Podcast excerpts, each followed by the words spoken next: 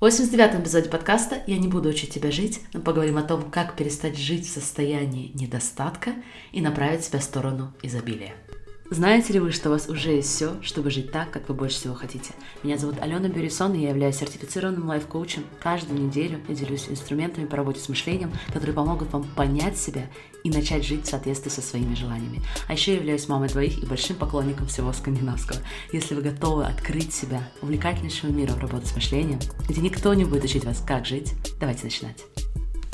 Друзья, всем огромнейший привет, и я рада приветствовать вас на подкасте «Не учи меня жить».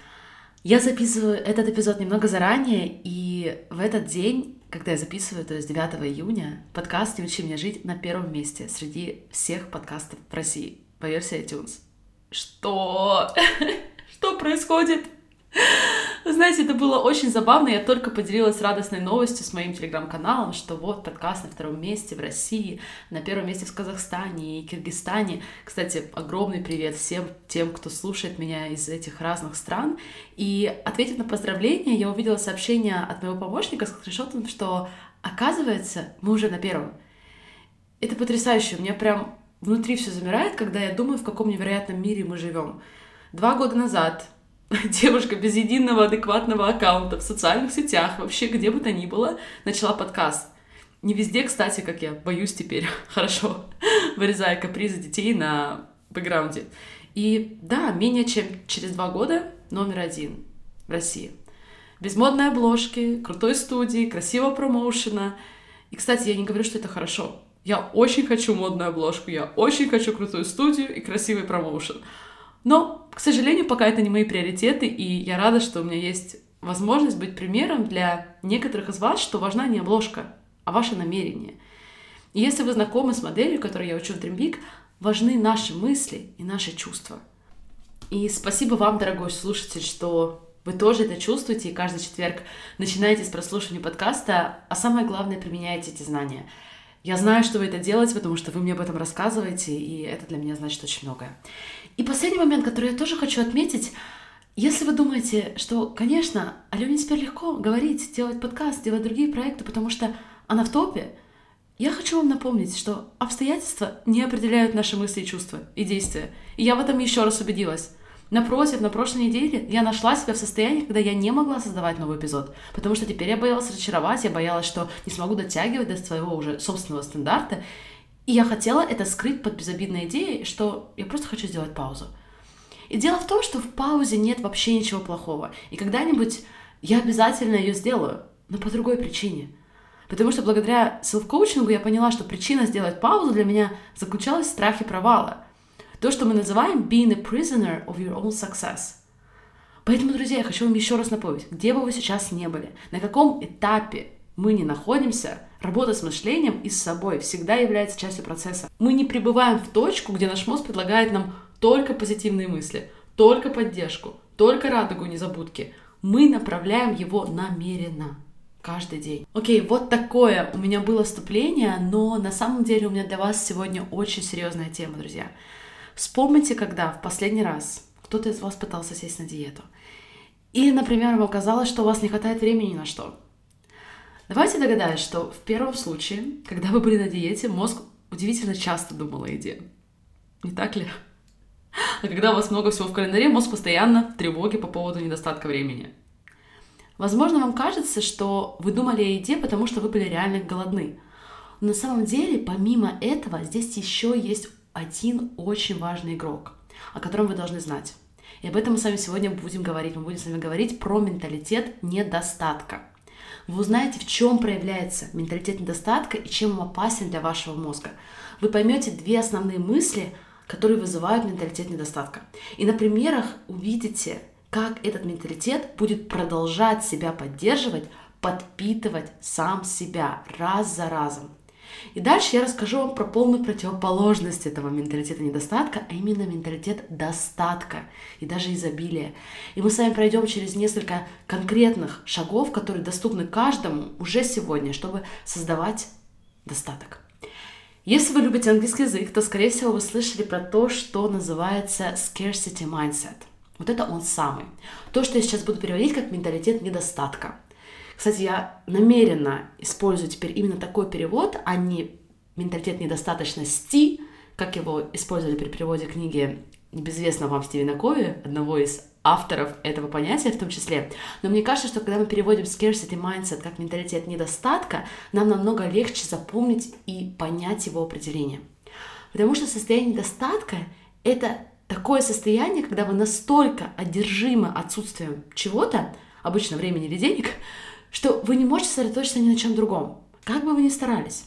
И давайте теперь определим, какие мысли создают в нас это состояние недостатка. Во-первых, это убеждение в том, что в мире недостаток каких-то благ. Или что этих благ, ресурсов существует ну, очень ограниченное количество. Вторая мысль заключается в том, что я не получу достаточно, мне не хватит, мне не достанется. В состоянии недостатка мы смотрим на жизнь как на пирог.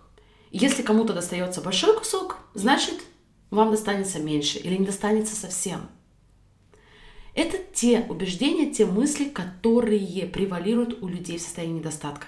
Давайте подумаем, какие мысли отсутствуют у людей в состоянии недостатка. В какие убеждения они не верят. Во-первых, люди в состоянии недостатка не верят в свою способность создать то, что они хотят. Неважно, что это, больше любви, денег, чего бы то ни было. Например, человек не верит в свою способность заработать в будущем, успеть сделать то, что он хочет, или найти работу в другой организации, если, например, в этой конкретной работе ему откажут. Он не верит, что за пределами этой организации есть еще другая работа. И второй момент – это то, что в состоянии недостатка человек не только не верит в свои способности, но и еще и забывает про то, что есть что-то большее, чем он сам – Называйте это как хотите, это может быть чудо, вселенная, Бог, в зависимости от того, во что вы верите. Но когда мы в состоянии недостатка, мы не верим в безграничные возможности. Ни в себе, ни в нашей вселенной или другой большей силе, в которую мы верим. Менталитет недостатка проявляется везде. И у многих, к сожалению, он стоит на повторе. В таких сферах, как деньги, мужчины, женщины. Нам кажется, что в мире ограниченное количество крутых, интересных позиций. Мы верим в ограниченность материальных благ для многих это время. Какие очевидные проблемы с этим mindset ом, с этим состоянием, помимо того, что оно в принципе чувствуется неприятно. Исследования показывают, что когда человек находится в состоянии недостатка, у него буквально понижается уровень IQ. Его мозг начинает функционировать менее эффективно. Менталитет недостатка также ухудшает ваши возможности по планированию, по решению задач, Хотя бы потому, что ваш мозг в этот момент занят тем, что думает о том, чего у вас нет. Он не может решать задачи так же эффективно. Поэтому мы часто не хотим начинать какие-то важные проекты, например, когда мы садимся на диету или вводим еще какие-то ограничения в свою жизнь. Наш мозг будет сконцентрирован именно на них, а не на том, что важно. И еще один интересный аспект. Менталитет недостатка, он сдерживает нас от долгосрочного планирования – в таком состоянии вы, скорее всего, выберете краткосрочное перед долгосрочным. Одна из больших проблем человечества. Вы купите дешевые ботинки, которые выбросите через день, вместо того, чтобы купить качественные, дорогие, которые прослужат вам несколько лет. Менталитет недостатка истощает когнитивные ресурсы, которые направлены на будущее и на важное. Почему мы это делаем? Ведь все это звучит не очень, да?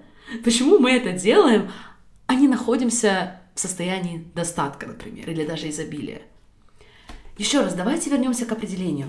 Мы фокусируемся на том, чего нам не достает. В этом менталитете, менталитете недостатка. И с эволюционной точки зрения, в мире, когда мы существовали в условиях ограниченности базовых ресурсов, которые были буквально необходимы для выживания, мы действительно хотели сконцентрироваться только на том, что наиболее важно. У нас просто не было энергии на другое. Мы можем с вами предположить, что несколько миллионов лет назад – Жить в состоянии постоянного достатка и изобилия просто не была альтернативой. Сегодня же мы сами живем в мире, где мы можем создавать любые дополнительные блага с помощью своего мозга, с помощью своего мышления. И получается, что все сводится к нашему выбору. В каком состоянии я хочу быть? Хочу ли быть в состоянии достатка или в состоянии недостатка? Потому что это выбор. Но это очень важный выбор, потому что состояние достатка — это не только про наш фокус — Стивен Кови, которого я уже упоминала, например, очень жестко описывает людей с менталитетом недостатка. Он считает, что таким людям очень сложно чем-то делиться, сложно испытывать искреннюю радость успеха других людей. Им кажется, будто успех других что-то отнимает от них. И такие люди часто живут с надеждой, что других постигнет неудача, и тогда на их фоне они будут выглядеть лучше. Если вы вдруг не слушали эпизод про зависть, я считаю, что это один из моих сильнейших эпизодов, где я как раз-таки связываю эти два понятия, поэтому вернитесь и прослушайте, если вы хотите посмотреть на вопрос достатка и с точки зрения эмоций зависти. Согласитесь, все то, что я сейчас перечислила, звучит, ну, так себе. Но поскольку в той или иной форме каждый из нас находится в состоянии недостатка, я предлагаю нам оставить сейчас все осуждения и посмотреть на этот вопрос с помощью любопытства, из состояния любопытства. И давайте посмотрим из этого состояния на простом примере, как это работает, как менталитет недостатка сам себя подпитывает и поддерживает. Допустим, я обнаружила, что человек действует из состояния недостатка. Я, конечно, могу ему рассказать, что это плохо, что на самом деле с таким менталитетом очень сложно живется, но это не поможет моему участнику чувствовать по-другому, прочувствовать перемену. Мы должны увидеть, какие результаты для нас создает этот менталитет в любой сфере. И, например, одна из популярных мыслей людей с менталитетом недостатка, что корпоративная сфера несправедлива, нормальных позиций нет, и вообще все только решается через связи. И, конечно же, наши одногруппники – они тоже умнее, они знают лучшие языки, еще много всего лучше знают, поэтому они получат эти позиции, а я не получу. Но, друзья, мы с вами на самом деле не знаем, на что вы способны. Что вы способны создать в будущем. Какую работу, какой бизнес, сколько клиентов. Но мы с вами точно знаем, что если вы будете верить, что вам ничего недоступно и ничего в мире недостаточно, это именно то, что вы будете создавать для себя раз за разом. И здесь нет никакой магии – Давайте посмотрим, как это работает. Если, например, кто-то из вас верит, что в мире недостаточно потрясающей, интересной работы, нет позиции для вас, как вы себя чувствуете в этот момент? Скорее всего, разочарованный и раздраженный. И как вы действуете из разочарования и раздражения? Просто представьте, что вы пишете сопроводительное письмо из чувства разочарования или раздражения.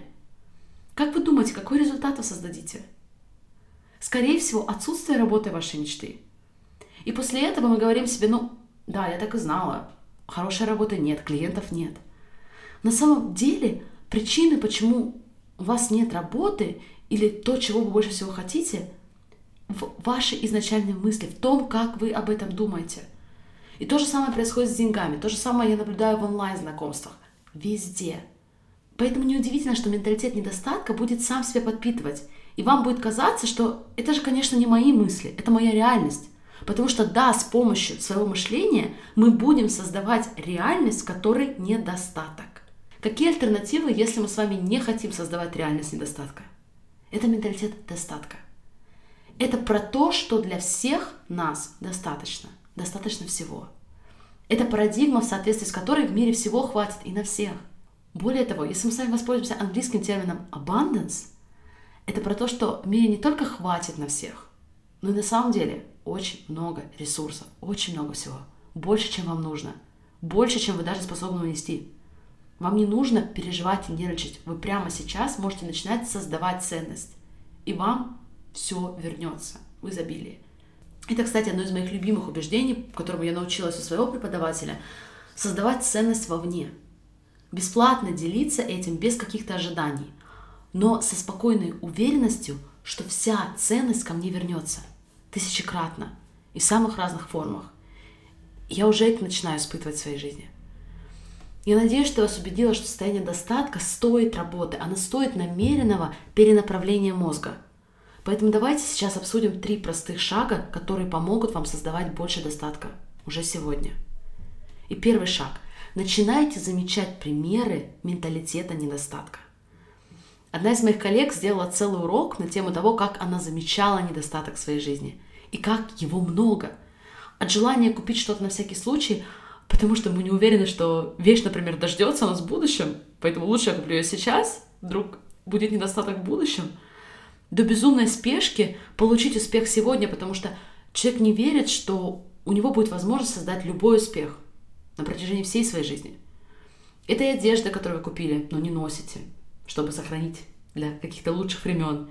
И, например, убеждение, что это единственный нормальный парень, и если что-то на свидании пойдет не так, то я останусь одна навсегда. Обращайте внимание, где недостаток проявляется в вашей жизни, где вы смотрите на коллег, друзей, у которых получилось, и думаете, что у вас теперь меньше шансов. Напомните себе, что возможности и ресурсы – это поток, это непрерывный поток, который будет только продолжаться. Второй шаг. Начните создавать то, что, опять же, Стивен Ковин, сегодня много раз его упоминал, но все же, он называет это вин-вин ситуацией, то есть победа-победа. Я знаю, что подкаст слушает столько добрых, столько искренних людей, и вы сталкиваетесь с ситуацией, когда, например, вам нужна чья-то помощь. Какую ценность вы можете дать наперед? Как вы можете дать ценность человеку, безусловно, не ожидая ничего взамен? Поверьте мне, чем больше победных ситуаций для других вы будете создавать, тем больше победа будет и на вашей стороне тоже. Вместо того, чтобы соревноваться, сотрудничайте – и я знаю, что звучит это элементарно, но если вы живете в парадигме ограниченности ресурсов, то ваш мозг может изначально сопротивляться. Потому что вам будет казаться, что опять же пирог ограниченный. И если кто-то получит бизнес-успех благодаря вашей помощи, то для вас останется меньше успеха. Просто спокойно напомните себе, что вы сейчас в процессе создания новой самоидентификации. Человека, который живет в достатке и даже изобилии. И последний шаг. Переводите свой фокус на изобилие. Не забывайте, что мы видим в мире то, на чем фокусируемся. Я это объясняю через confirmation bias и другие умные понятия. И, конечно же, модель. В любом случае, это очень классное упражнение начать замечать изобилие в мире вокруг вас. Неограниченность смеха, изобилие денег. Вы меня правильно услышали, да, неограниченность денег. Я вообще буду раскрывать, почему это так. Изобилие любви, изобилие воздуха, изобилие природы. Где вы упускаете изобилие, которое уже вокруг вас? Я не хочу вас убедить, что жить в состоянии достатка, жить в состоянии изобилия – это просто. Напротив, менталитет недостатка – это самая распространенная программа, которая, как мы уже говорили, она была даже заложена у нас эволюционно. И она используется повсеместно сегодня, например, в маркетинге. И я понимаю, что и почему, как это работает. Но чем больше я работаю, тем меньше мне хочется иметь что-то общее с этой идеей, потому что все-таки возвращать себя в состояние изобилия и достатка для меня сегодня является наивысшим приоритетом. Отдавать, веря, что все вернется обратно, многократно. Тот самый поток. В самых разных формациях, о которых вы даже сейчас не можете представить. Замечать мысли, которые создают в вас недостаток, и мягко позволяйте проплывать дальше. И я вас оставлю с мыслью, которую я давно практикую. Я озвучу ее сначала на английском, потом сразу предоставлю вам перевод. I have an abundance mindset. I have and I always will have enough to feel fulfilled, happy and empowered. У меня менталитет достатка, у меня есть и всегда будет все, что мне нужно, чтобы чувствовать себя наполненной, счастливой и сильной. Если вам отзывается эта мысль, вы тоже можете ее внедрить в свою ежедневную практику. А я желаю вам отличного продолжения недели. Всех крепко обнимаю и до самой скорой встречи. Пока-пока. Как вы применяете работу с мышлением? Готовы ли вы реально увидеть изменения в своей жизни? Позвольте мне стать вашим личным лайф-коучем и в течение месяца научить четкой системе, как сделать ваши знания образом жизни, а перемены неизбежными. И я приглашаю тебя стать частью программы Dream Big. Можете получить четкую базу по работе с мышлением и с ее помощью создавать любые результаты. Это будет большим счастьем поработать с вами в Dream Big.